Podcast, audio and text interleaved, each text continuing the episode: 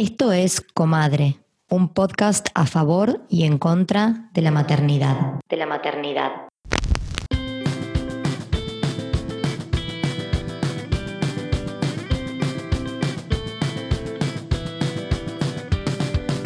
En este episodio vamos a hablar de parto en casa.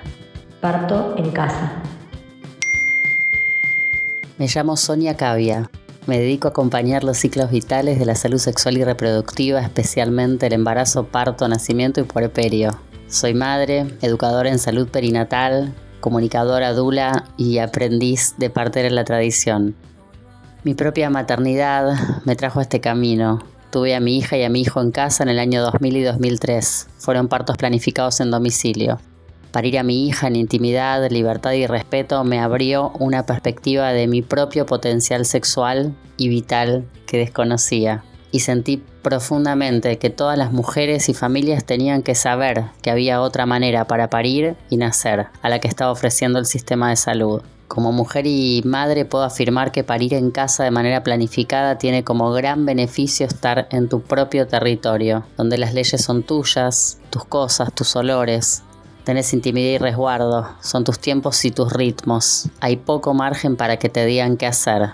Separarte de tu acompañante, ponerte un goteo de oxitocina sintética, romper la bolsa, prohibirte comer y beber, sacarte tu ropa, acostarte, el monitoreo continuo, la peridural sin consentimiento, el pujo dirigido, la baja temperatura en la sala de partos, la episiotomía de rutina, separarte del bebé, cortarle el cordón rápido, aspirarlo, ponerle inyecciones, el baño con desinfectante y, la fórmula como primer alimento. Todo eso en la casa no pasa. Tenés intimidad, libertad, respeto. A las mujeres que tienen miedo, les diría que es con miedo y todo. Yo también tenía miedo. Que se informen sin ser coercionadas.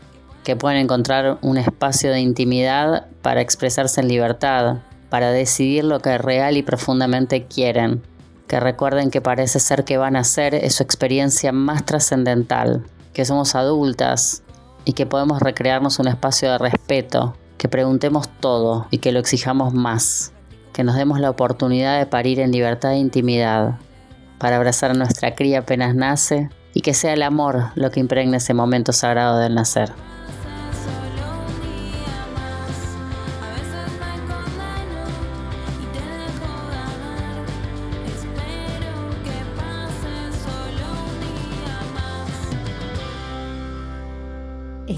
Grabando el episodio 4 de la tercera temporada de Comadre. Esto es Comadre. Yo soy Victoria Viola, me encuentran en Instagram como B de Viola y encuentran a Comadre Podcast como arroba Comadre Podcast. Y yo soy Maki y me encuentran en Instagram como arroba Maki Álvarez T. Y si quieren colaborar con la producción de Comadre, pueden donar cafecitos a través de la plataforma Cafecito en Argentina y también a través de la plataforma GoFundMe, que es para la gente que está afuera y está toda la info en, nuestro, en nuestra bio. Así que quieren regalarnos un latte. Bueno, eh, tenemos acá a una amiguísima de la casa que nos está poniendo cara de infarto de nervios y le decimos que la amamos y no hay forma de fallar con lo hermoso y revolucionario que hablaremos en este episodio. Sí, antes de dar inicio a la presentación de nuestra invitada especial, queremos hacer un mini disclaimer para decir que con este episodio la intención no es, por supuesto, bajar línea en absoluto ni demonizar al parto en institución, simplemente queremos traer otra mirada y visibilizar una diferente forma de parir que dejó de ser la norma cuando la salud reproductiva y sexual de la mujer se medicalizó. Hoy en día por lo menos en Argentina, la mayoría de la sociedad asocia el parto con una sala de hospital, una mujer acostada, la mayoría de las veces anestesiada, pariendo por cesárea o vaginalmente, pero anestesiada. Y la verdad es que hay otra forma de parir y tenemos a Majo que nos va a contar su experiencia porque ella tuvo como un cambio de mentalidad y es interesante saber cuál fue su recorrido. Así que te damos la palabra. Hola, hermosas, ¿cómo están? Estoy feliz de estar acá. Gracias por la invitación. Yo soy Majo García Aramburu, soy puericultora, soy fotógrafa y madre de dos niños de cinco y casi un año. Feliz de estar acá. Gracias. ¿Cómo te encontramos en Instagram? Porque aparte tenés como cinco Instagrams mágicos. Sí, tengo un montón. Eh, pero como puericultora eh, me encuentran en arroba soy majo puericultora y en fotos arroba majo aramburu fotografía. Muy bien, toda la data. Hermoso. Entonces estamos acá porque vos tenés dos niños, Cayetano de cinco, Amadeo de casi uno, y contanos brevemente, porque no es el protagonista del episodio, Cayetano, aunque lo amamos, qué pasó con el parto de Cayetano y cómo fue el recorrido hasta el parto de Amadeo. Bueno, hace sí, seis años que embarazada de calle y siempre me interesó, digamos, estuve muy interesada en averiguar, en leer, no me daba lo mismo, así que sí me preocupé por tener un parto respetado, sabía que lo deseaba, busqué un obstetra muy amoroso y mm, parí finalmente en una institución que siempre fue mi primera opción y mi única opción. Sabía que existía el parto en casa, tenía algunas, dos amigas que habían parido en casa, me encantaba para ellas, jamás lo pensé para mí, me parecía que era como algo que para mí no era, que, que yo no me iba a animar, que era para personas especiales, mejor preparadas que yo, eh, más zen, más yogis, más conectadas, no sé, viste, como algo más espiritual. Mm. que yo no me consideraba así, entonces fui feliz a la institución, sí con muchos reparos, haciéndole mil preguntas al obstetra, deseando como, bueno, que el bebé se quede conmigo, esas cosas que por ahí las madres que nos informamos un poquito como que queremos asegurarnos. Y fue un parto vaginal muy difícil, finalmente fue muy intervenido, terminó con forceps porque Cayetano estaba mal posicionado, yo estaba acostada con la bolsa rota, con anestesia, no había forma de que en esa posición el bebé se acomode solito y fue muy duro, muy duro, muy doloroso, muy tremendo para mí. Dije, ah, bueno, esto era parir. Ah, esto era parir. Ok, sí, esto es parir. Parir es con dolor, parir es sufrir, parir es gritar. ¡Wow! ¡Qué partazo que tuve! Dije, ¿no? Como mi, mi visión fue tuve un partazo. Soy una madre superpoderosa. Mirá lo que pasé en esa sala de partos. Pero inmediatamente después del parto, tuviste algún tipo de violencia obstétrica que fue la separación, ¿no? Se llevaron al bebé sin informarte mucho, ¿o no? Sí, sí, sí. Brevemente contado, después del forceps, que fue realmente muy terrible a nivel físico, ¿no? Más allá de que yo tenía muy poca anestesia. Después se llevaron al bebé, me dejaron en una sala, en un sector que hoy desconozco, no sé dónde era, eh, sola, con mucho frío, temblando por la anestesia, sin saber dónde estaba el bebé. Yo ya sabía que se lo iban a llevar. Por protocolo, esa institución siempre se lleva al bebé. Yo ya lo sabía. ¿Y Fran, tu compañero, no fue con él? No podía ir con él. Al bebé se lo llevan a neonatología por protocolo, por rutina.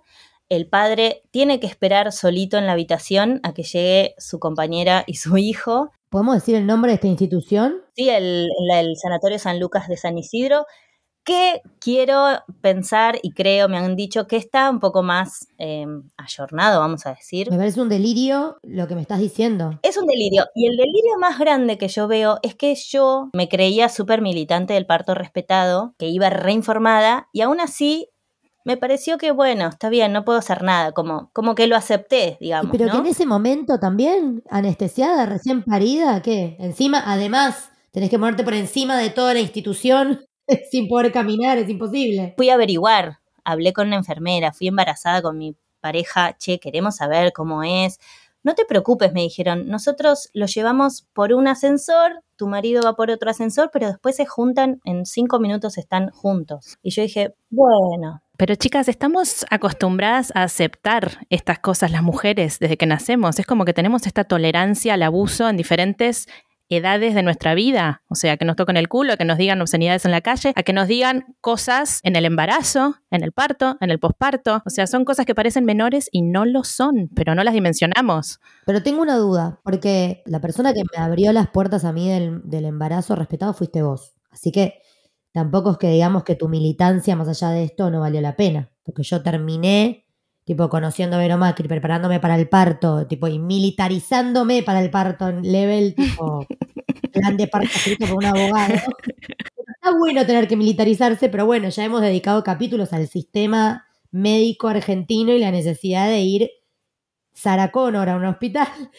Bueno, yo tenía un plan de parto con un montón de pautas y cuando me pusieron anestesia, yo lo conté en otro episodio, porque yo pedí un poco de periural porque ya tenía como un nivel de estrés en el cervix que... Y en ese momento, después me trajeron un release, o sea, en el Austral cumplieron con todo lo que yo pedí y me trajeron un release. Más allá después de que cuando entremos en el parto en casa vamos a entender que ya entrar a un hospital para una mujer es una situación de tensión, o sea, para un humano. Explica qué es un release. Por favor.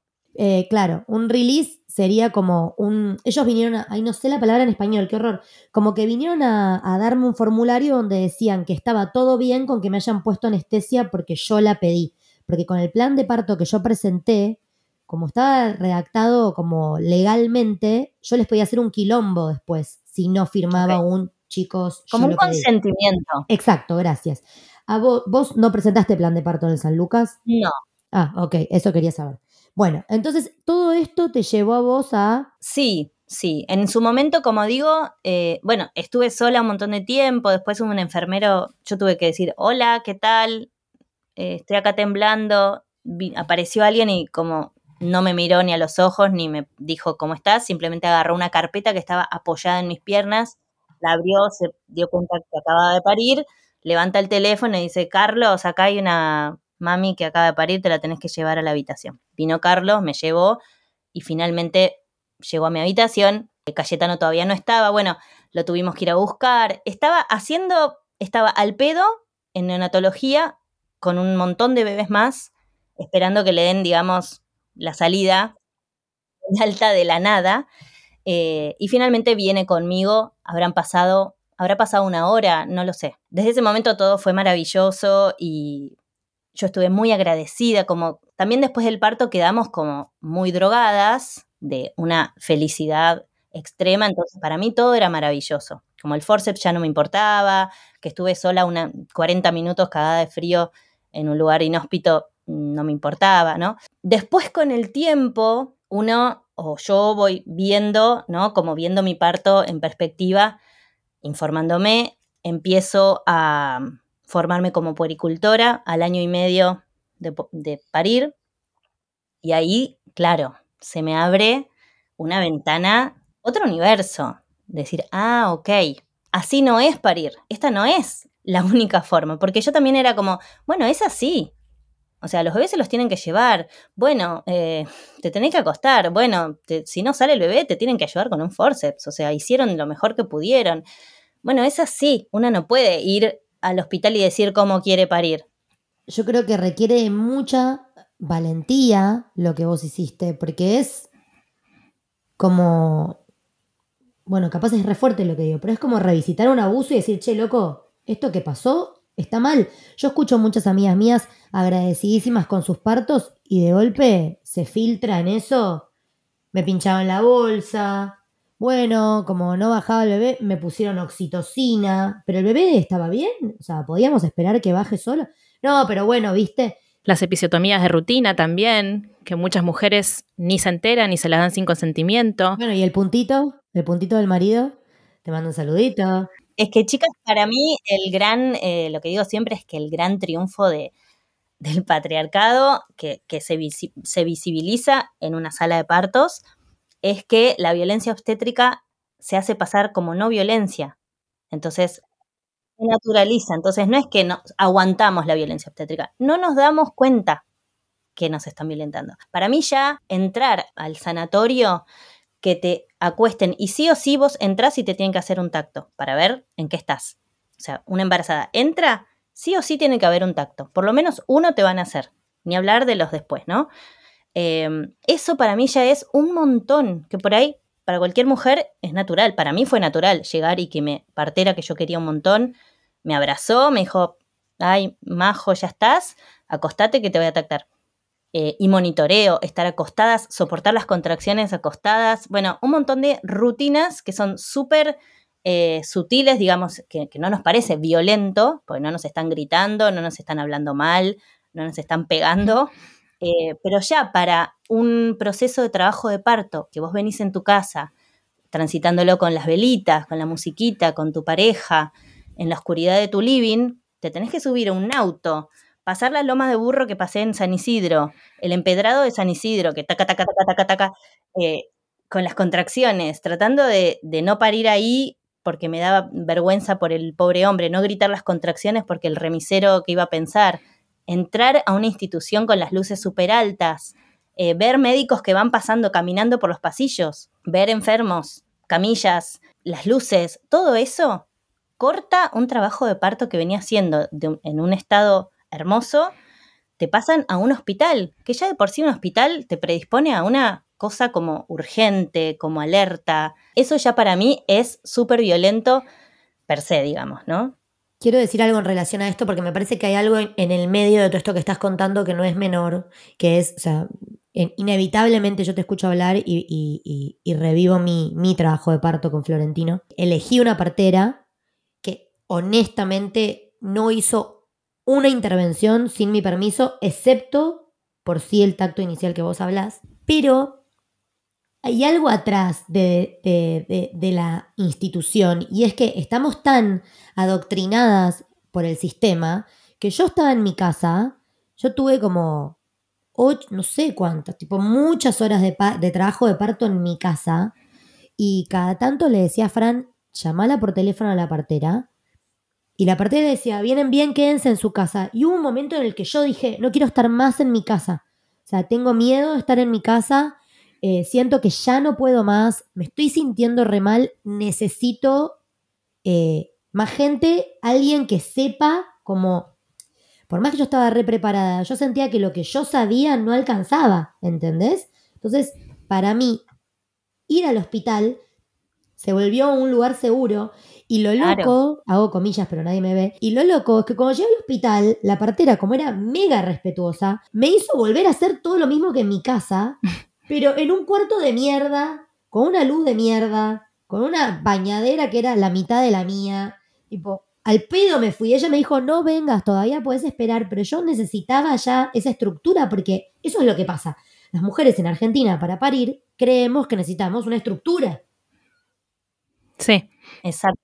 Creemos que no podemos nosotras, que necesitamos de otro que nos ayude a parir. Necesitamos del hospital, de los médicos para que nos ayuden a parir es como que no se discute la autoridad del médico o del, personal de salud. Y de hecho, la Organización Mundial de la Salud, quiero traer esto porque a mí me pareció fundamental cuando lo leí, es que para la Organización Mundial de la Salud es igual de seguro parir en casa a parir en un hospital. Pero claro, el bagaje con el que nos criamos ¿no? y esta construcción cultural del parto medicalizado es tan enorme que ir contra eso requiere lo que vos decías, Vicky, de una valentía enorme. En Argentina, porque no nos olvidemos que en otros países, especialmente en Europa, el parto en casa es mucho más común. De hecho, acá en Reino Unido es una de las opciones que te dan y que cubre la sanidad pública. Eh, esto ya lo conté en el episodio del parto respetado, pero mm, yo quise investigar en mi segundo parto porque en el primero no estaba informada lo suficiente, y vinieron las midwives, o sea, las parteras del equipo domiciliario del hospital, a mi casa e hicieron como una auditoría y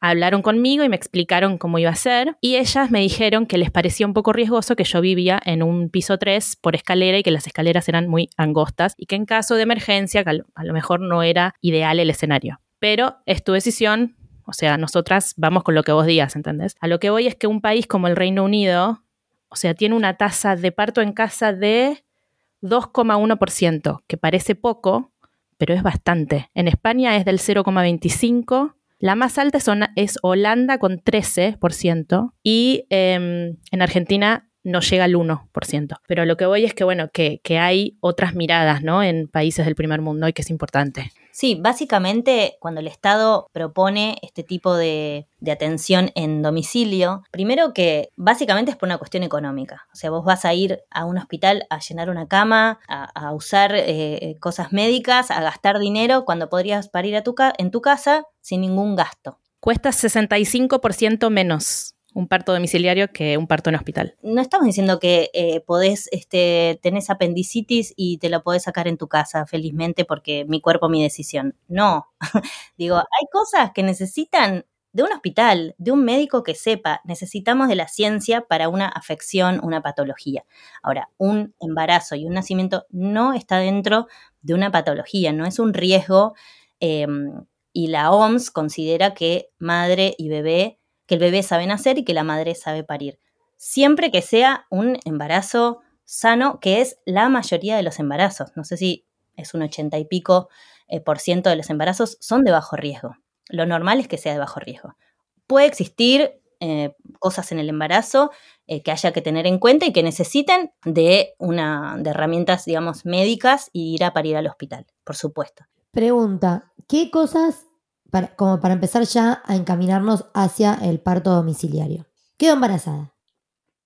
Y digo, esta vuelta que yo lo reconsideraría en un segundo, en un segundo embarazo si sucediera, que cada vez parece más lejos, pero si sucediera, recontra consideraría el parto domiciliario, capítulo aparte que ya abarcaremos, tipo, fumarte el entorno, ¿no es cierto? Como, uh. Pero bueno, ¿qué cosas dejan? ¿Hay alguna cosa que deje afuera la posibilidad de un parto que decís, si tengo esto, esto no se puede?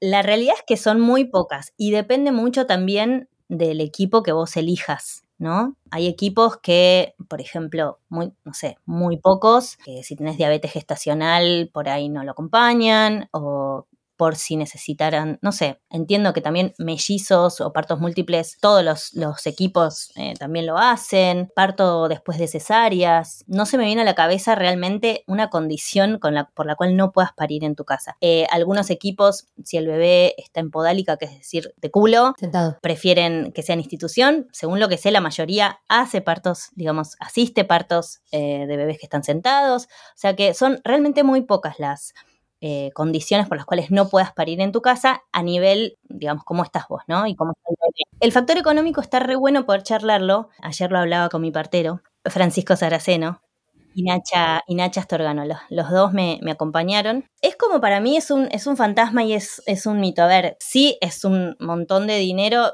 varía un montón según cada equipo. El precio que me dijo Fran ayer es 180 mil pesos, pero me dijo que puede variar y que en ningún punto es un impedimento.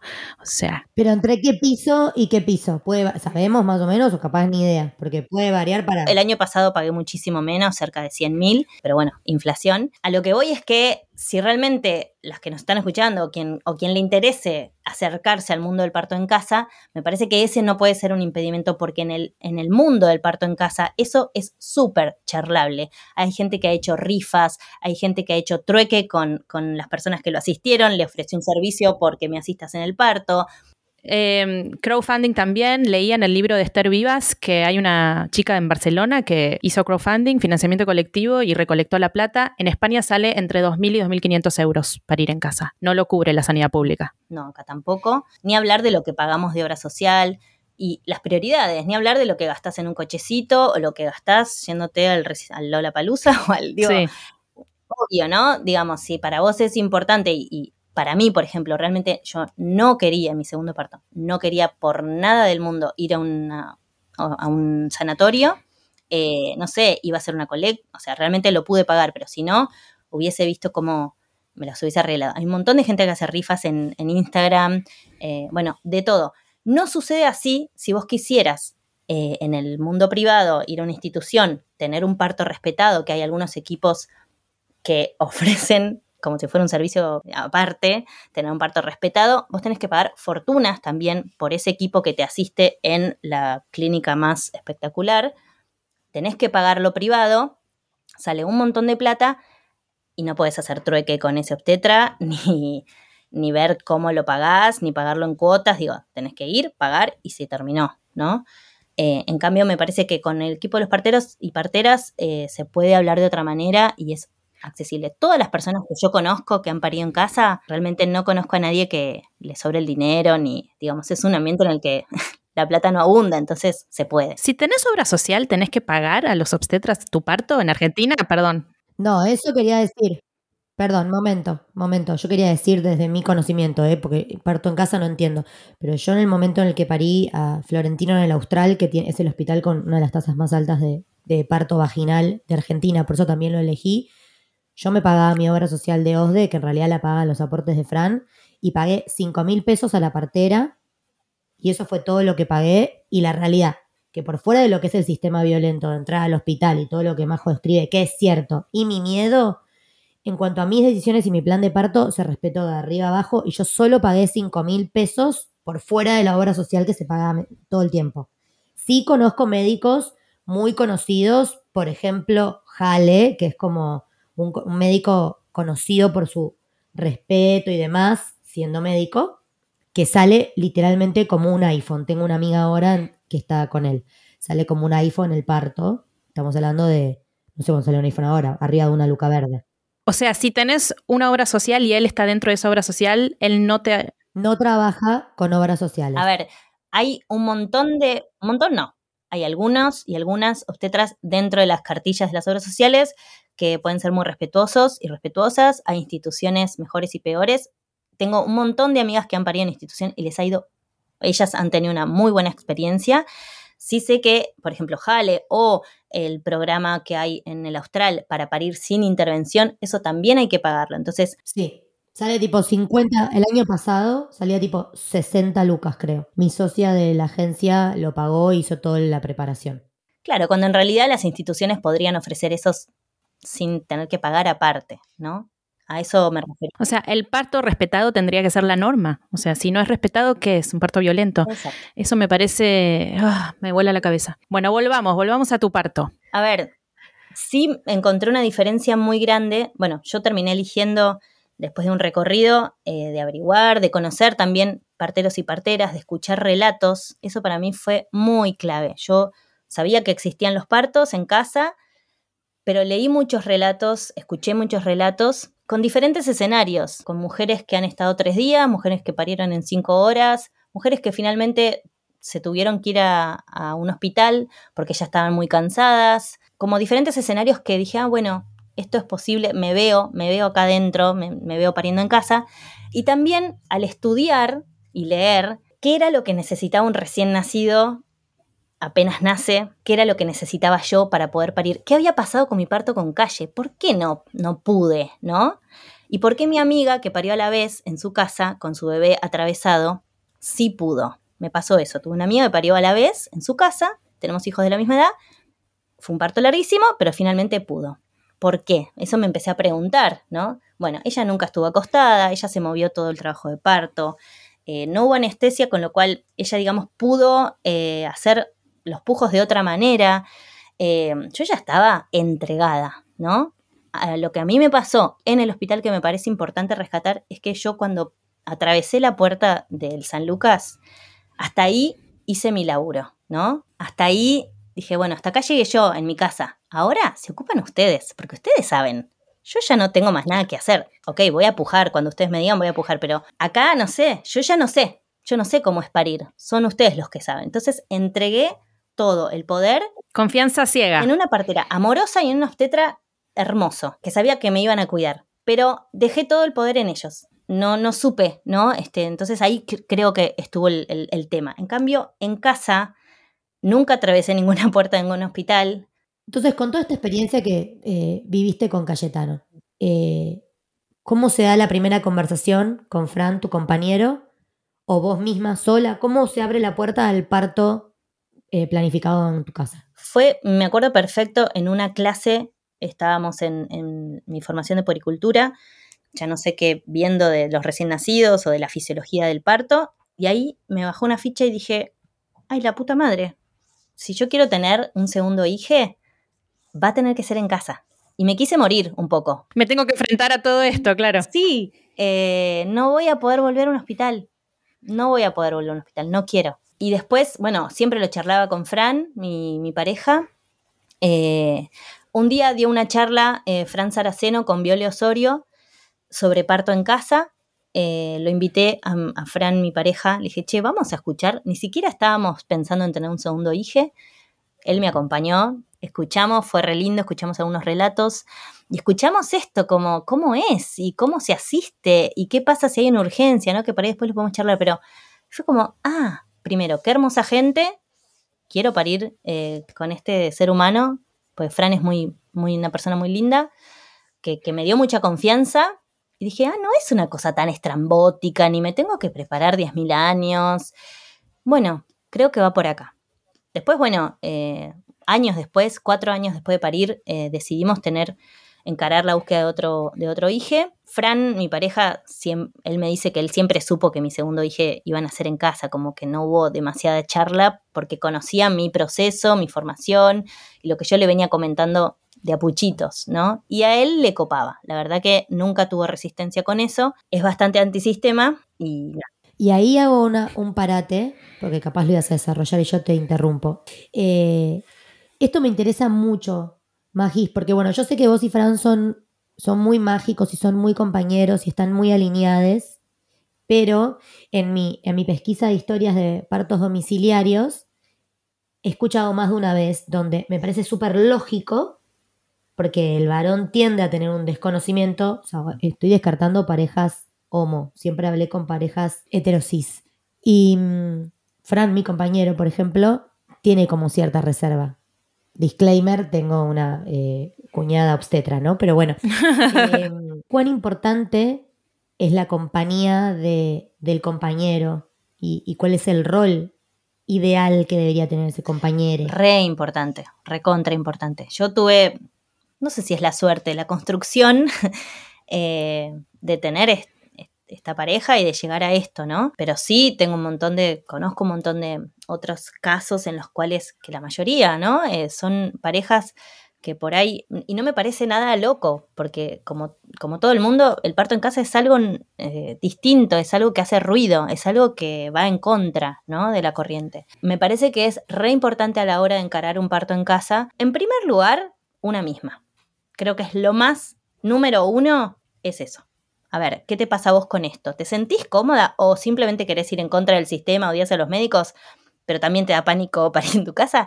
Y no sé, trabajalo. Me parece que parir en casa o parir en institución, donde sea, vos tenés que estar cómoda, segura y sentirte protegida. Sentir que tu bebé ahí va a nacer es el mejor lugar. Si no sentís eso, es difícil de parir si uno no siente confianza. Siento que en el sistema de salud es muy difícil que te sientas cómoda. No, bueno. Por lo menos. Capaz segura y protegida si estás en ese trip, pero cómoda.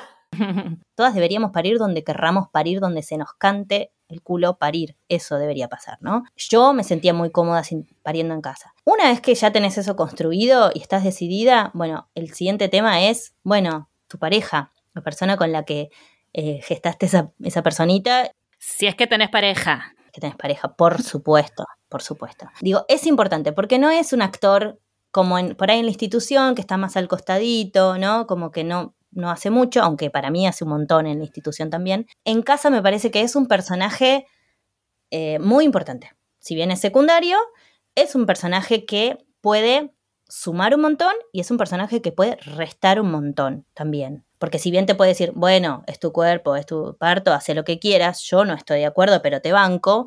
Y es una presencia, una energía que ya tira para atrás y que a la hora de parir necesitamos que estén todos en esta, ¿viste? Como si bien es un viaje muy interior que te podés meter para adentro y no tenés ni idea quién está al lado tuyo, también es un viaje donde mirás alrededor y necesitas una mirada, una sonrisa y una energía que te diga, dale, vamos para adelante, camino.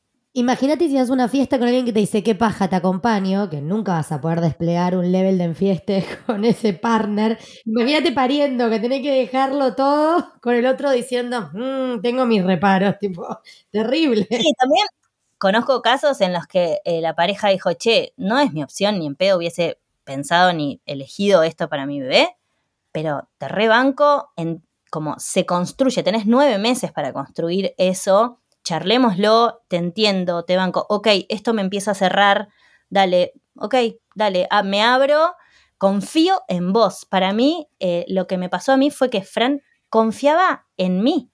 No sé si confiaba en el parto en casa ni que todo iba a salir perfecto. Confiaba mucho en mí, estaba tranquilo. Y para mí, su tranquilidad, su cara de. No está, acá no está pasando nada malo, está todo recontra bien, que ahora lo voy a contar. Para mí fue clave poder parir con una mm. persona tranquila que estaba haciendo mate, mirando cómo yo eh, transcurría el trabajo de parto, ¿no? Eh, eso es muy requete importante. Y ni hablar, bueno, después el contexto, la familia, las amigues. Es importante, aunque no mm. es para mí decisivo. Puedes tener a todo el mundo en contra, bueno, no sé, no me pasó, eh, no es lo ideal. Lo importante para mí es lo que pase adentro de tu casa. Obvio que si todo el mundo te tira para atrás y te mete miedo, y sí, es re difícil. Algunas personas deciden no contarlo, ¿no? Bueno, yo tengo una, una, una conocida que escucha comadre, Julia, que me contó que como sabía que se le venía una quemazón de bocho importantísima en relación a esto, o parientes médicos como diciendo, después somos nosotros los que recibimos a las parturientas destrozadas y todo el, mito que hay alrededor de, ella directamente como que hizo un staging de su parto y contó que había ido al sanatorio, que le encantaba, o sea, una energía que a mí me parece envidiable. Yo lo que me pasa que, que yo retendría un parto en casa. De hecho, cuando cuando quedamos embarazados de Florentino, yo en algún momento como que se la tiré a Fran, eh, la de chusmear esa opción, y la realidad es que la descarté en el instante porque como soy muy abierta y todo, bueno, ya me ven acá, tipo todo lo que pienso lo digo, dije, o sea, cuando yo la escuchaba a Julia decir esto, digo, la energía que se me va a ir a mí en hacer un staging, imposible. Claro. Se me nota en la segunda vuelta la cara de tipo, voy a parir en mi casa, no me jodan, ¿entendés? Eh, eso es un tema, es un tema, pero bueno, vos por suerte no lo viviste tan. Para dar un ejemplo a mi familia, eh, cuando yo decido este, parir en casa o cuando me quedé embarazada, dije, no lo voy a contar todavía, ¿para qué? Para que me digan. Como más adelante les contaré que voy a parir en casa. Pero se dio que muy temprano en una reunión familiar, un hermano mío me dijo, che, ¿vas a parir de alguna forma en especial? Chan. Eh, bueno, la tiré ahí en medio de 20 personas. Dije, no, especial no, voy a parir en casa. Y la vi a mi madre de reojo, que se le salían los ojos, se quedó callada y yo dije, por favor, cambiemos de tema, pero el tema siguió un poquito. Este, mamá tiró algún comentario de, che, pero ¿y la ambulancia y la anestesia y no sé qué? Bueno, quedó ahí. No lo conversamos más, creo que las dos nos cuidamos en ese sentido, hasta que en un momento ella me dijo, che, pero te gustaría? ¿No te gusta que te lleven el desayuno, que te atiendan, que después de parir estés en un hospital? ¿No te encanta esa parte? Me tiró. Eh, dije, no, mamá, la verdad que no. Siempre con mucho respeto, siento que entre las dos como lo conversamos. Hasta que en un momento mm. le expliqué, que nunca le había explicado, qué había pasado con el parto de calle. Ella parió seis veces vaginalmente, pero le conté, che, ¿te acordás que se complicó lo de calle? Que para vos fue un horror, que por qué no te llevaron a cesárea. Bueno, yo estuve acostada, yo no me moví, me rompieron la bolsa. Le conté un par de cosas, le dije, hubiese estado mejor estar o parada, la ley de gravedad, ¿no? Como que el bebé pueda acomodarse mejor yo parada, moviéndome. Y me dijo, ah, no lo había pensado. Claro, claro, paradas, mucho mejor. Claro, acostadas no está bueno. Ay, ah, qué bien, qué gratificante. sí, sí, sí. en tu casa, así. Hermoso. Sí, hermoso, hermoso. Hasta quiso estar en el parto. Quiero hacer ahí una aclaración. ¿Por qué las mujeres eh, eh, paren acostadas? Tengo un dato. Bueno, esa pose se llama litotomía. Decime si está bien, Magis. Y está muy bien. ¿Y saben por qué existe esto? Porque un rey, Luis XVI, quiso ver cómo nacía su descendencia. Entonces, ¿qué hizo? Pidió ser testigo del parto de su mujer y para que él estuviera cómodo, decidieron acostarla a ella en una camilla para que él tuviera la mejor visión. O sea que respondiendo a los deseos de ese rey de no sé hace cuántos siglos, es que hoy en día la mujer sigue pariendo en esa posición. Que se puso de moda, fue como, ay, la reina pare acostada y tipo trendsetter. Sí, como que además era más fácil intervenirla, que la miraran todos. Como, Sí, es posición ginecológica, es más fácil para el que está haciendo, porque los médicos quieren hacer, porque para algo estudiaron, digo, ¿para qué voy a estudiar 8.000 años y voy a estar así, cruzado de brazos mirando como pare la mujer? Parece odontología. En mi parto, eh, la obstetra llegó para el expulsivo. Yo no le vi la cara hasta el momento en el que lo había coronado Florentino. A ver, me parece importante también otro dato de la OMS, es que el modelo para asistir al parto que ellos recomiendan es el de las comadronas, o sea, el de las parteras, que es el modelo que está acá en UK. De hecho, yo Maki, nunca vi a una obstetra en ninguno de mis dos embarazos. Solamente cuando se complicó el parto de Atticus, mi primer parto, después de pujar durante dos horas, llamaron a una obstetra, que ahí la conocí, hola, ¿qué tal? Que fue la que, digamos, me ayudó a, que naciera el bebé, con forceps también. Bueno, es que igual sí necesitamos porque se pudre y se Más vale. pica, que también conocemos partos que se picaron. Bueno, bienvenido ahí la ciencia, ¿no? Para eso, para algo vivimos en el siglo XXI. El parto en casa se apoya en la ciencia, no rechaza la ciencia, sino que dice, bueno, un embarazo sano, que va todo bien, hasta que algo puede darnos un indicio de que no va bien, nos vamos al lugar donde pueden asistir a esta mujer. Bueno, y vos llegaste, o sea, ahí dicen listo, parto en casa con pareja, alineades. Yo ya conocía al equipo de Parir en Casa, eh, que hace un año eran eh, tres parteras y un partero. Los contacté más o menos en la semana 20, bastante avanzado. Todavía lo que hice fue cambiar de obra social y asegurarme que tener el austral. Mirá lo que hice. Antes de, em- cuando empecé a buscar bebé, ya me aseguré porque dije, bueno, todavía no sé si voy a parir en casa. Por las dudas, quiero saber que tengo el austral que me parecía en aquel entonces, hoy no, un lugar eh, copado para parir. Cuando lo contacto a Fran por teléfono, Francisco Saraceno, eh, le dije, bueno, igual los quiero conocer para ver, todavía no sé.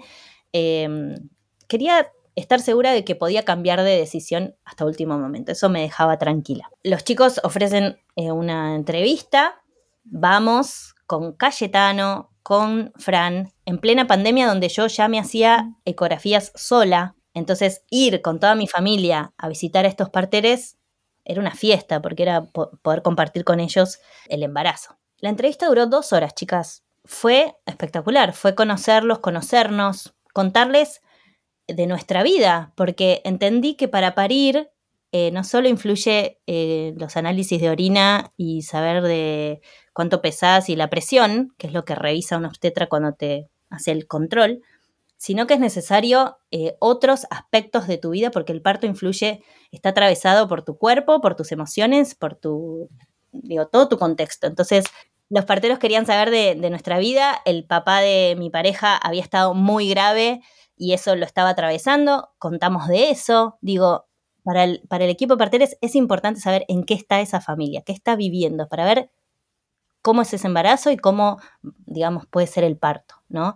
Y se hace un vínculo, un vínculo con esas personas que te van a acompañar ese día, que para mí fue clave ese vínculo de confianza. ¿Cómo los encontraste, Magis? ¿Cómo se llaman? Eh, el equipo de Parir en Casa el, eh, es Fran Saraceno, hoy hay otras parteras, en su momento estaba Nacha Astorgano que también me asistió. No tienen Instagram, pero su teléfono está a disposición en todos lados. Editorial interseccional. Ahí lo pueden encontrar a Fran. Fran participó para nuestro público. Él fue la voz que dio inicio al episodio de Ma Paternidad. Lo íbamos a, vo- a volver a convocar, pero también nos pareció que era mejor darle voz a otras personas y no repetir. Pero bueno, él es una persona súper accesible, amorosa, humana como nadie, así que búsquenlo si están interesadas, ¿no? Sí, y hay otros equipos que también, digo, en, en el mundo del parto en casa es enorme una vez que te metes. Hay un montón de personas que acompañan, eh, más de la que uno cree, digamos, no es un, un- un partero loco que asiste en casa, sino hay un montón de parteras que asisten en domicilio. Yo quiero saber una cosa, Majo, eh, porque todas queremos escuchar el parto, pero ¿cómo es cuando vos haces parto en casa? Todos los controles, los chequeos, el acompañamiento durante el embarazo, ¿cómo funciona? Porque yo no sé, me tomaba bismuto porque me había secado y cagaba negro y le mandaba un mensaje a mi obstetra que me contestaba por Bien. WhatsApp. ¿Vos con quién hablás? ¿Quién te acompaña? Bueno, cuando te acompañas por parteres, ellos pueden hacer todo el seguimiento, te piden, te recomiendan, que debería ser como lo que deberían hacer los obstetras, recomendar, eh, hacerte tal ecografía, tal estudio, eh, y, lo van, y lo van siguiendo. Cada vez que nos encontramos, tomaban la presión, eh, escuchaban los latidos del bebé, que a veces lo hacía Cayetano, ponía el aparatito, como que todos participábamos. Y digo, ¿y esto? Che, ¿cómo te sentís? ¿No? Como me parece importante el seguimiento a nivel humano también es recontra importante, porque si vos vas a parir y de repente, no sé, se acaba de morir tu mamá o te acabas de quedar sin trabajo, eso influye un montón en cómo va a ser el parto, ¿no? Eh, a la vez yo me eh, estaba con una obstetra, porque todavía no podía deconstruirme tanto, que me hacía las órdenes y que también me tomaba la presión y me hacía lo mismo, lo único que me pesaba también. Ella sabía que yo iba a parir en casa, yo le conté, ella también asiste partos en casa, así que estaba súper de acuerdo. Y en un momento me dijo, Majo, si querés no vengas más a mi consultorio, porque los chicos te hacen lo mismo que te hago yo. O sea, si querés me mandás un WhatsApp si necesitas una orden médica y, Claro, porque eso, por ejemplo, las visitas, cuando vos hablaste de, la plata que pagaste, ¿eso incluye las visitas? ¿Las visitas son pagas cada vez? ¿Las órdenes de ellos sirven? Las visitas me salían mil pesos cada una, duraban dos horas y pico, o sea que no, ni lo cuento. Eh, pero no, en el presupuesto, digamos, es lo que en, este equipo incluía el parto, las días o horas que durara, hasta, digamos, se quedan dos horas después del, parir, por lo menos, por lo menos dos horas, vienen a las 24 horas y vuelven a los 10 días. Eso es como todo el, combo. El paquete. Ok, entonces avanzó el embarazo, llegamos al momento del parto. También eh, estuve acompañada por eh, una dula, eh, que es muy amiga mía, que es Claricinto, y con ella estuvo bueno porque venía a casa, nos encontrábamos, también era un momento para vivir en familia, un poco conectar con el embarazo, porque al ser un segundo hijo, viste que bueno, conectas un poco menos, o al menos a mí me pasó, no tenés tanto tiempo de hacer el taller de no sé qué, la meditación del no sé cuánto. Entonces venía Clary y estábamos todos ahí como, bueno, conectando un poco con el embarazo, algunos ejercicios físicos, pero fue como un momento de conexión que para mí estuvo muy bueno y yo sabía que ella, y yo quería que ella esté en mi parto, en el momento de, parir. Entonces estaban los dos, eh, partera y partero, Dula, eran los que estaban invitados al, parto. Un mes antes, eh, el equipo viene a casa, a conocer mi casa, eh, digamos, la, última consulta es en domicilio. Y viene también la dula y quien, si yo quería que esté mi vecina, mi prima, también podían estar en ese encuentro. Era importante que todas las personas que iban a estar en el parto se conozcan antes y sepan y pregunten lo que quieran, digo, como para estar en sincronía, ¿no? En mi caso estuvieron solo ellos, que desayunamos, estuvo espectacular, conocieron la casa, que también es recontra clave, no a nivel técnico, sí por ahí, che, acá hay estufa, se fijaron cómo era, si está todo cerrado o es al aire libre o nada, lo mínimo indispensable para que esté todo dado. Yo vivo en una casa, no hay escaleras, no hay nada, así que digo, todo bien, ¿no? Y llega el día del parto. Eh, yo llego a la semana 41. Eh, durante todo un día estuve con contracciones sin dolor, eh, pero como yo ya sabía, dije, bueno, esto, esto tarda. Tenía la idea de que iba a tardar, de que iba a estar mucho tiempo con contracciones, que todavía faltaba que me empiecen a doler un poquito. Así que estuve durante todo un día con contracciones, sola, estuve con mi hermana. Y a la noche eh, me doy cuenta que ya habían pasado muchas horas de contracciones.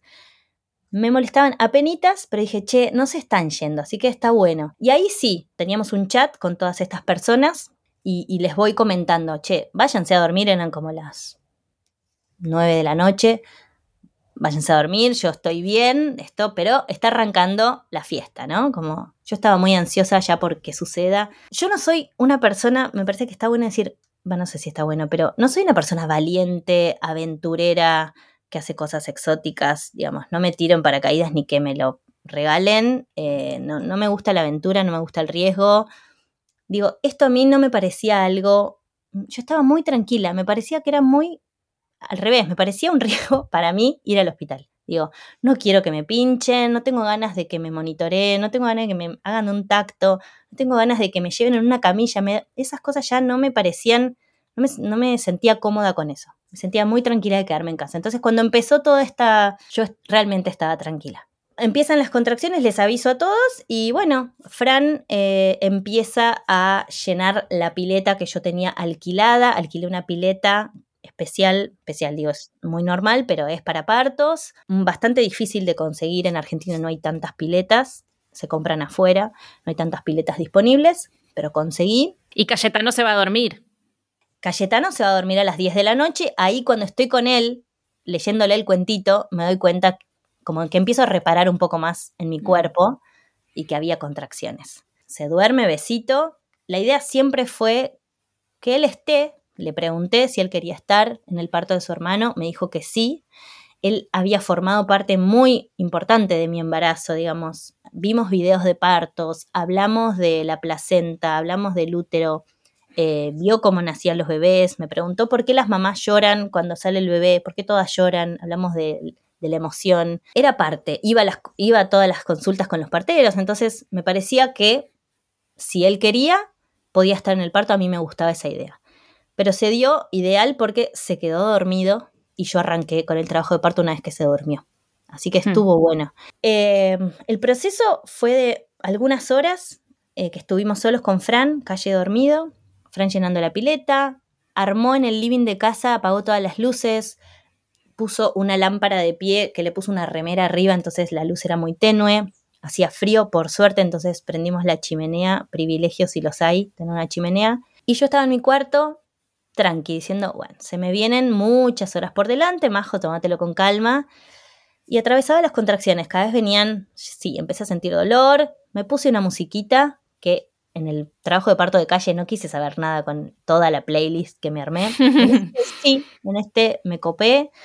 Eh, me salía mucho como vocalizar, digamos, cuando sentía el dolor, largaba ahí un sonido, un ah", ¿no? Como me ayudaba ¿no? a, pasar el dolor. Me, me, golpeo la rodilla y también hago como ¡ah! Me sale, ¿no? Como vocalizar. Así que pasé muchas contracciones vocalizando. Fran venía de vez en cuando a ver cómo estaba, me abrazaba. Yo estaba bien, estaba sonriente, estaba muy contenta. Me dice, che, ¿querés que llamemos ya a los, al equipo? No, no, pobres, porque por ahí tienen que venir y faltan 20 horas más. Tranqui, voy bien, vamos viendo. Y pasaron las horas, yo realmente no me di cuenta que, no sé, pasaron tres horas más. Realmente no me di cuenta porque nunca miré el reloj.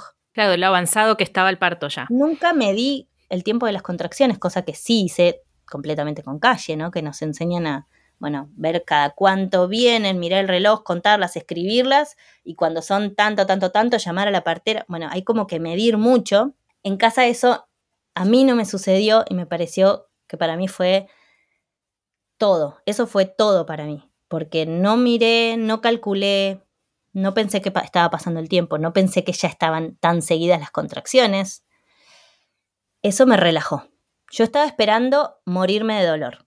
Yo estaba esperando el horror y eso todavía no llegaba. Entonces dije, chicos, tranquis.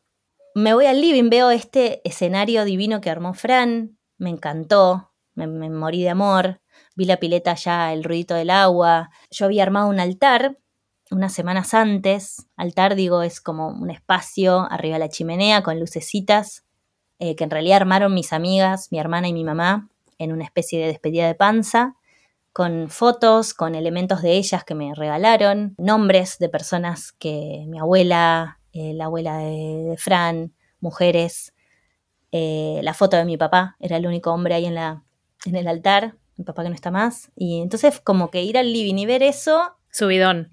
Yo no soy muy esotérica, ¿eh? ni muy espiritual, pero sí fue como, ah, wow, todas estas personas están, están en este parque. Tengo una duda técnica, perdón. Eh, ¿La pileta es condición sine qua non o puede ser un parto en casa sin pileta? Para nada, para nada de condición. ¿Y vos por qué la elegiste? ¿Porque sentías que te iba a gustar más? Sí, sí, el agua calentita lo que hace es relaja un montón, ¿no? Vos te das un baño y te relajas. El calor relaja los músculos. Para, para el dolor es espectacular, lo recomiendo muchísimo. No es necesario tener una pileta, podés meterte, si tenés bañadera en tu casa, con agua tibiecita es hermoso para pasar las contracciones.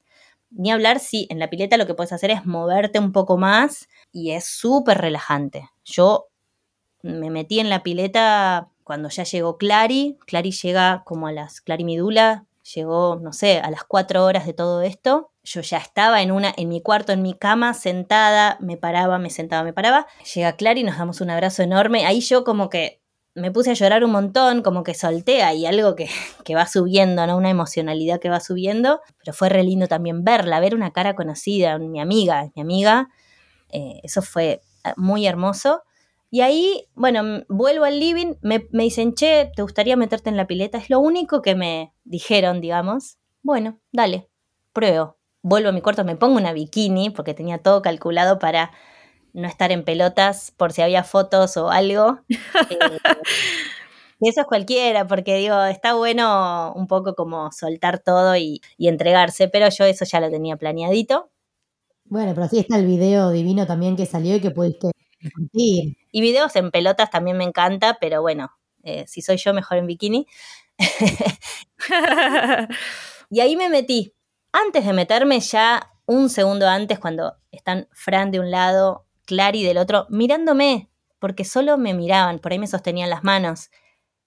pero era un eh, silencio tan increíble y tan hermoso que yo terminaba la contracción, abría los ojos, los veía a ellos mirándome como con mucho amor y eso era recontra lindo y emocionante. Era como, ay, me están mirando nada más, me están, están confiando en mí, solo están observando cómo lo estoy haciendo.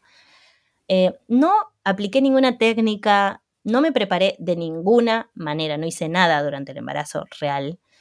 Simplemente atravesaba las contracciones. Creo que moverme para mí fue espectacular, cosa que no me pasó en el parto de calle. Eh, sentirlas también, sentirlas crudo. Eh, siento que el dolor también me ayudó. Como que el dolor fue un aliado. Fue como, ah, vamos, vamos más, vamos, se, está viniendo, ¿no? Como que me iba avisando un poco el dolor. No tenía un reloj que me avisaba, me avisaba un poco lo que iba sintiendo. Y en una contracción, antes de meterme en la pile, termina esa contracción mortal, que yo siento que ahí Amadeo hizo track, se encajó y dijo, estoy por salir, me dolió, me partió el medio, pero repito, para las que nos están escuchando y no han tenido contracciones, no parieron, las contracciones son un infierno muy cortito, un infierno muy fugaz, que se va y viene una paz, porque tenemos tantas hormonas en el parto que nos ayudan a relajarnos y a sentirnos felices cuando se va la contracción, que eso hace que lo podamos hacer. No es un dolor eterno, ¿no? Es un dolor de muela que no te deja en paz. Y ahí yo descansaba bastante. Y ahí les dije, chicos, los miré en el silencio y dije, ¿están preparados para ser parteros? Porque se viene. Y me reí. En vez de sentir pánico, que creo que si hubiese estado, no, no he estado tan drogada por las hormonas, claro. un poco de pánico, dije, se viene. Y ellos se rieron también. No fue que, no vi cara de pánico en ellos tampoco. Se rieron, no dijeron nada, me seguían mirando. Y esa mirada para mí fue, me emociona porque siento que era como una adoración a la madre, ¿no? Como, wow, mira lo que estoy viendo. Para Fran fue, wow, mira lo que estoy viendo. Estoy viendo una mina que está pariendo sola. Y bueno, y ahí me ayudaron entre los dos a meterme. Ahí recuerdo una musiquita, unos, unos, mantras que yo me sabía, entonces los empecé a cantar. Empecé como, me sentía como en un spa, ¿viste? Me, me, me, agarré con las manos de los bordes de la pileta y empecé a mover la cintura, la cadera, con los ojos cerrados. Fue como, ay, qué lindo que es esto, me quiero quedar a vivir en esta piletita. Espectacular, hasta que venía la contracción y ahí yo me sentaba, me ponía más dura, como que la, lo que hace la contracción es que vos te, no me sale la palabra cuando te erguís, te pones como así sentada y, y haces fuerza y bueno, y ahí gritaba y pasaba y volvía al spa de nuevo, hasta que, bueno, se vino. Amadeo, durante todas esas horas, sentí que se estuvo acomodando solito eh, y que yo lo que hice fue acompañarlo, ¿no? Como que él iba bajando y yo con el movimiento que durante todo el trabajo de parto me moví, como que acompañaba lo que iba haciendo Amadeo. Sentí un poco eso. Por momentos tenía, sentía levantar la, la, pierna derecha, por ejemplo, o la pierna izquierda, o ponerme así, como que iba sintiendo diferentes cosas y me ponía como, como lo sentía. Bueno, ahí en la pileta empiezo a sentir ya contracciones muy heavies, que ahí no me copó. Ahí dije, no, ¿qué estoy haciendo? ¿En qué me metí? ¿Por qué me metí en esto? Me quiero ir. Quiero apretar un botón y que esto se suspenda. No puedo. Este dolor es un montón. Ay, no, el síndrome de la impostora. Ay, ¿qué estoy haciendo acá en una pileta muriéndome del dolor? Eh, es un dolor muy profundo, pero realmente visto, visto en, en retrospectiva es tan cortito.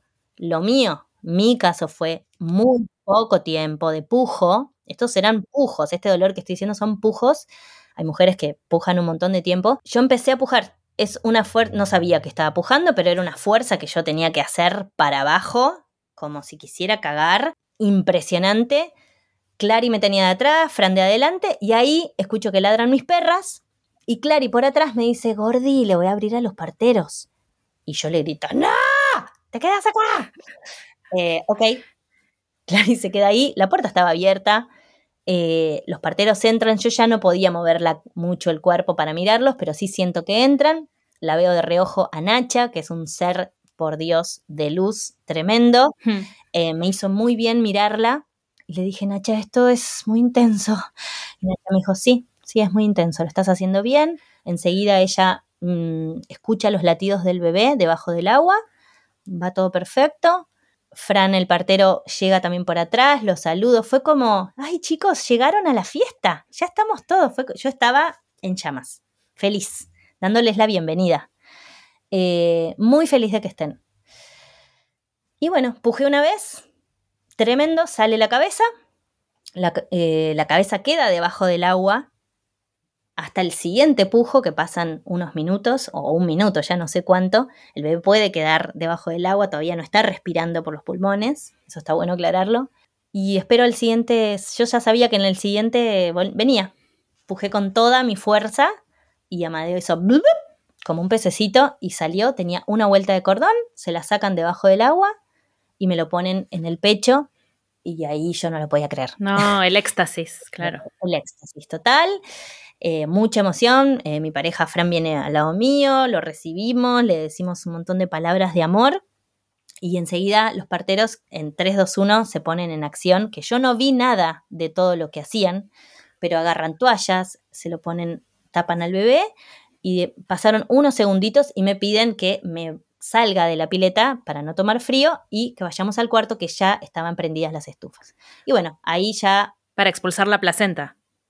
Claro, sí, todo el posparto, digamos, lo hice en mi cama. Ponen unas saleas, que son unos pañales rectangulares muy grandes para todo el sangrado, para que no se manche la cama. Tenían todo preparadito ellos. Y ahí estoy en el cuarto, lo tengo a Amadeo un poco en la teta y yo ya sabía que todavía faltaba la placenta, así que está bueno no desconectarse de, ese mood no agarrar el celular y decir, che, ya parí, ¿no? Como seguir en esa. Sentí algún dolorcito, como una contracción. Nacha me, me, pidió que tosa como una fuercita y salió la placenta después de unos minutos. Y bueno, después todo el posparto, ellos hacen como los primeros, digamos, cuidados, es simplemente eh, ver que esté bien, el, ven al bebé, me ven a mí. Tenía creo que un centímetro de desgarro adentro, lo pesan al bebé después de un buen rato, ya casi antes de irse, hmm. controlan, se quedan dos, dos horas, limpian un poco todo, ¿Te desarman la pileta de ellos? No, pobre Fran, mi marido, este, lo tuvo que hacer el día siguiente eh, tarea ardua, pero sí se quedan para que esté todo bien, te, hacen un desayunito, te ofrecen, son como aliados. Bueno, pero la pregunta es acá, perdón, porque eh, vengo a imprimir como eh, la cosa general al asunto. Este es tu parto, que fue hermoso y fue perfecto, pero nosotros largamos encuestas en Instagram y la pregunta que salió un montón fue, ¿qué pasa si hay complicaciones? ¿Cuál es el mito de la ambulancia? O sea, por ejemplo, Vamos ahora a escuchar el audio de una invitada que quiso parir en su casa y por algunas pequeñas complicaciones médicas terminó pariendo en una institución. Pero antes de escuchar eso, yo quiero traer algo que me parece que resuena en lo que estaba en Instagram. Yo cuando pensé en ese momento en parir en, casa que lo tiré, por ejemplo, mi, mi cuñada que es obstetra me dijo, en el hospital en el que yo trabajo movieron la neonatología dos pisos para arriba y no sabes lo que sufrimos, esa espera del el ascensor, me dijo. Imagínate lo crucial que es el tiempo. Entonces yo dije, a la puta, si una médica le parece un espanto dos pisos por ascensor estando dentro del hospital, ¿qué pasa en la casa? Entonces mi pregunta es, ¿qué pasa en la casa si se pica? ¿Cómo funciona? ¿Qué es que se pique? A ver, hay, hay mucho por hablar de esto, pero básicamente, por ejemplo, lo de la ambulancia sí es un mito no habría ambulancias, o sea, le estaríamos sacando al sistema de salud un montón de ambulancias al pedo en la puerta de casas donde realmente no es primordial que esté. Sí está bueno tener un plan de traslado, que vos digas, bueno, a ver si me tengo que trasladar, a dónde voy a ir, qué tengo más cerca, a dónde quiero ir. Yo tenía el Austral recontra lejos, que ya no era opción, pero digo, si era con mucho tiempo podía ir, y si no tenía una maternidad muy, muy cerca de mi casa que me dejaba tranquila. En mi caso, cada una elige qué es lo que la deja tranquila, ¿no? Y digo, lo que hacen los parteros es, y las parteras es, primero, ver que es un embarazo sano, ¿no? Hay un montón de cosas que se pueden ver antes, ¿sí? Si algo, hay alguna complicación. Después, durante el parto y el trabajo de parto, obviamente que ellos van observando cómo viene el progreso, tienen mucha cancha en observar, observar cómo están tus pupilas, cómo está el color de tu piel, cómo los sonidos que haces, ellos ya saben eh, pueden darse cuenta cómo está el bebé posicionado según cómo son las contracciones. Digo, es espectacular saber esto, que observan muy bien, cosa que quizás no pasa tanto en institución que hay que como monitorear más, ¿no? Los traslados, que son parte también de un parto en casa, que está bueno considerarlo, son oportunos, es decir, que el equipo va viendo cuándo hay que irse, no llega hasta último momento, ¿sí? Van escuchando los latidos, eso, eh, cómo va el progreso del trabajo de parto, si realmente la mujer ya no tiene resto, ya está hace dos días sin dormir, ya no puede ni pujar, dice, che, por ahí lo mejor sería que nos vayamos a un lugar donde te puedan poner anestesia y puedas descansar un ratito y el bebé pueda nacer vaginalmente y no termines tres horas más eh, en cesárea, ¿no? Digo, conozco, conozco un montón de casos de traslados en los que, bueno, se terminó en el hospital, pero los parteros lo pueden ver a tiempo, no es que se sale corriendo eh, por la calle. Y ellos saben, porque otra de las cosas que salían en las encuestas es que el sistema médico te adoctrina. O sea, es lo mismo que pasa con las mujeres, distinto, pero lo mismo que pasa con las mujeres que se realizan un aborto con misoprostol. Hay como mucho enojo y resentimiento de recibir a esa mujer que básicamente deseó y llevó adelante su deseo físico y emocional. Entonces, ¿Hay un asesoramiento o algún acompañamiento para evitar eso? Porque a mí lo que más miedo me daría sería eso, como el adoctrinamiento del sistema médico si algo no sale en casa. Tengo estadísticas sobre eso, Vicky. El 42% de las mujeres que tuvieron traslados se sintieron discriminadas y maltratadas, y un 35% de ellas sufrieron intervenciones innecesarias. Estos son datos oficiales de la agrupación de parteras independientes y de Fortaleza 852. Pero pará, algo importante para decir, que es una estadística que también tenés, es cuántos partos domiciliarios terminan exitosamente. Sí, sí, sí, sí. Eso es lo que iba a decir ahora. Toda esta data me la dio Fran Saraceno, el partero de nuestra queridísima invitada. El 87.3% de los partos domiciliarios planificados en domicilio se da satisfactoriamente sin traslado. El 12.7 restante, que son los traslados, se da el 10.5 de ese 12.7 anterior al nacimiento y el resto es posterior al nacimiento. Y las causas generales son lo que dijo Majo antes, agotamiento de la madre, falta de progreso y descenso, creo que esto se refiere al bebé, el pedido de anestesia y por último retención placentaria. Y ahí me dijo Fran que es muy importante en los chequeos previos durante el embarazo hablar de esto, porque es una de las causas principales también. Y también quiero decir que eh, las urgencias que suceden en las instituciones, la mayoría se deben a las intervenciones durante el parto, ¿sí? A la oxitocina sintética, a la anestesia, todas las intervenciones que se hacen durante el trabajo de parto y parto muchas veces inciden en la salud del bebé y que ese parto, digo, ese bebé sale y tiene que ir por alguna complicación a neonatología. La mayoría de las veces la causa son las intervenciones durante el parto, que no sucede en domicilio. Bueno, vamos a escuchar a nuestra invitada que planificó su parto en la casa y eh, terminó en institución. Nuestra invitada es Xochil, que es una de las integrantes del dúo Karma, que supongo que las que nos escuchan estarán familiarizadas con su música, así que las dejamos con ella.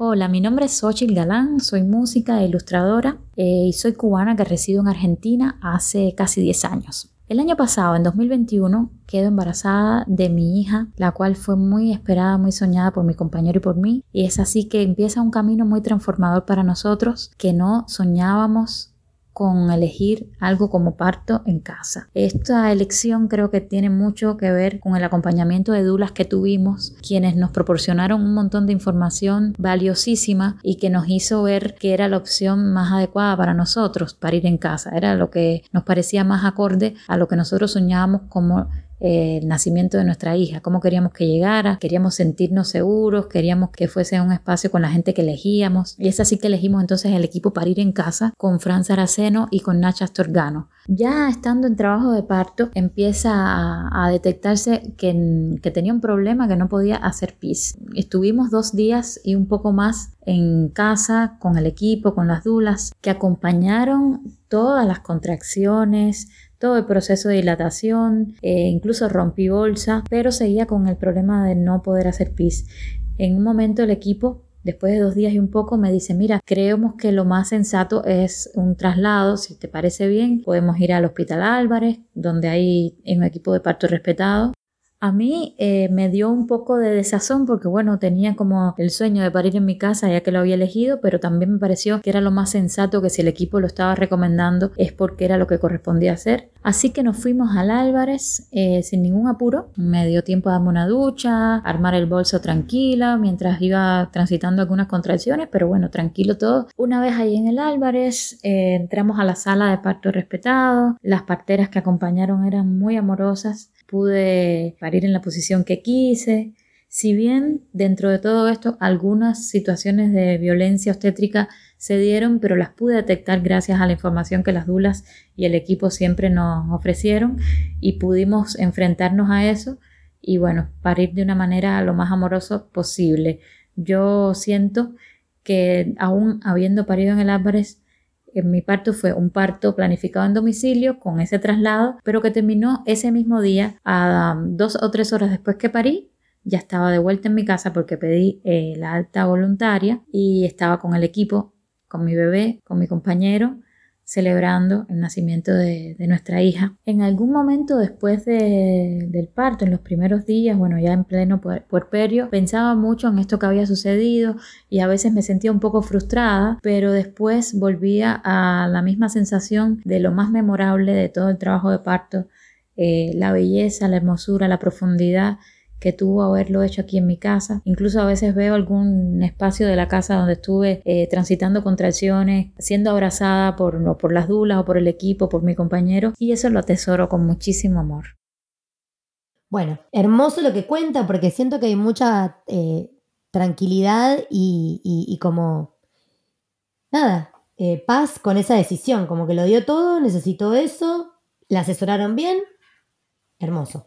Hermosísimo. Otro mito que quiero desterrar es que el parto domiciliario no es ilegal. No lo es. Porque parece que hay, hay oyentes que nos hablaron desde el, desde el noroeste del país, o desde San Juan más precisamente, donde hubo un caso muy conocido de una chica donde la acusaron de robo de bebés cuando llegaba al hospital y no la dejaban juntarse con su bebé. Creo que fue al soltar la placenta, que fue bien lo que pasó, Macu. No sé si fue al soltar la placenta, pero ella parió en su casa y después fue a un chequeo, creo que fue a los 10 días, ¿eh? Y la detuvieron en el hospital 12 horas y la causa prescribió y ella dice lo mal que la pasé o sea, hay entrevistas con la partera, con ella, y lo que me decía Fran es que en las provincias, eh, obviamente que hay menos presencia de parteros que en Buenos Aires, y él me decía, a mí a veces si salgo a hablar en televisión, saltan a defenestrarme, imagínate, en provincias como San Juan o San Luis, que por ahí son un poco más conservadoras, claro, es, es otra la mirada, ¿no? Es un sistema de atención completamente legal y aceptada y recomendada por la OMS, o sea,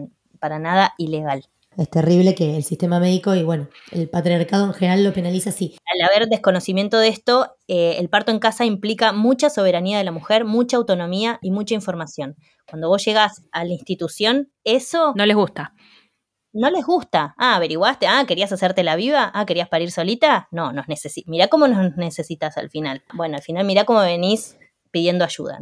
Si se recrudece la violencia. Y una pregunta, ¿cómo funciona, eh, así brevemente, ingresarlo después en el, en el sistema capitalista? El registro. Tan legal para ir en casa que existe un registro civil para los partos domiciliarios. No es que tengas que hacer una tramoya rara, eh, pagarle al... No, vos podés ir al registro civil de la calle Uruguay, a no sé qué piso, y vos podés ahí decir que pariste perfectamente en tu casa, tenés certificado de las parteras que te asistieron, esas parteras llevan ese certificado al registro civil y después vos vas a hacer el trámite y todo perfectamente te hacen el DNI divinamente. Hermoso. Bueno, material, hermoso todo esto que compartiste. Como que sigo flotando un poco. Ay, hermoso. Sí, sí, sí, sí, sí. Ay, sí. Espero que este episodio haya servido para clarificar, ¿no? Para esclarecer un poco, porque hay tanto mito en relación al parto domiciliario. ¿Qué tenemos para leer y ver? Para ver, Está la película Parir de Florencia Mujica, que es un documental. Eh, después, esto ya los hemos dicho, El Renacimiento del Parto, que es un documental brasilero que está en Netflix. Espectacular, lo recomiendo mucho. Sí. Y la película medio polémica, Pieces of a Woman, eh, que es este parto domiciliario que termina No lo spoilees. no, no queremos spoilear. Fatal. Sí. Pero bueno, el parto está muy bien filmado y es en tiempo real. Así que súper recomiendo por eso. Y después para leer hay un montón. Pero bueno, vamos a recomendar el libro Mujeres Invisibles de Francisco Saraceno y Violeta Osorio, eh, que es sobre partos y patriarcado. El libro Parir de Ivone Olza. Mamá desobediente de Esther Vivas habla mucho de esto. Ella parió en su casa también, así que súper recomendado. El libro Nosotras Parimos de Verónica Marcote. Pariremos con placer, que es un clásico de Casilda Rodríguez, y en literatura, los diarios de Silvia Plath. Ella narra sus partos en su casa en Londres, son maravillosos. Silvia Plath es la que se metió el- la cabeza en el horno. Sí. Ok, nada que ver con el parto en casa, perdón que lo pregunté a la par. Nada que ver, pero quería chequear si era ella. Y después Michel Odent, que es este obstetra francés del bien, que tiene un millón y medio de libros que pueden investigar. Y después hay una charla TED que la compartimos nosotras offline, que se llama Parir Drogada, de Marina Lembo, ¿es, Magis? Que también es interesante. ¿Algo más que vos quieras traer? Sí, eh, yo mm, recomiendo mucho el libro de relatos de parto en casa, que para mí es clave leerlo para quien quiera acercarse a este mundo del parto en casa. Parir en casa de Bárbara Lorenzo. Yo quiero decir dos, dos cosas más para cerrar el episodio. Una es que busqué en Spotify ah, mucho, exhaustivamente, episodios sobre este tema. En español no hay casi nada. Hay solo un episodio, por lo menos lo que yo encontré, de un chabón que habla 19 minutos solo. Y la infinidad de podcasts que encontré en otros idiomas y en otros países del primer mundo. Digo, porque Argentina tiende a ser eurocéntrica y esto no es una, no es una demencia en, el país en países del primer mundo que no son Estados Unidos, que es súper medicalizado. Entonces, esto también habla de lo invisibilizada que está la posibilidad. Y por eso queríamos hacer este episodio. Claro, lejos de quiero ser cool o soy un poco hippie porque quiero un parto en casa, estamos simplemente reivindicando nuestros derechos sexuales y reproductivos, ¿no? Me parece no menor aclarar eso. Derecho a elegir, decilo.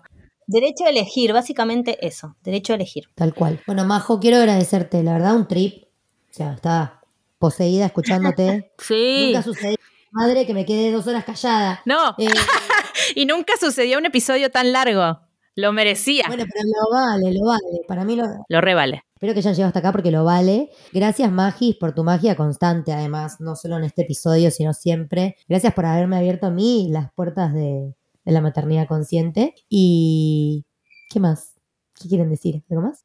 Y nada, y gracias, gracias, te queremos y siempre estaremos militando, ¿no? Gracias a ustedes, gracias comadres por todo lo que visibilizan, gracias por traer el parto en casa también acá, un público que quizás no, no está familiarizado, me parece re importante y eso, visibilizar otra forma de nacer, cada una, por favor, que elija el lugar donde mejor se sienta y que nadie le ponga peros ni en institución ni en casa, libres.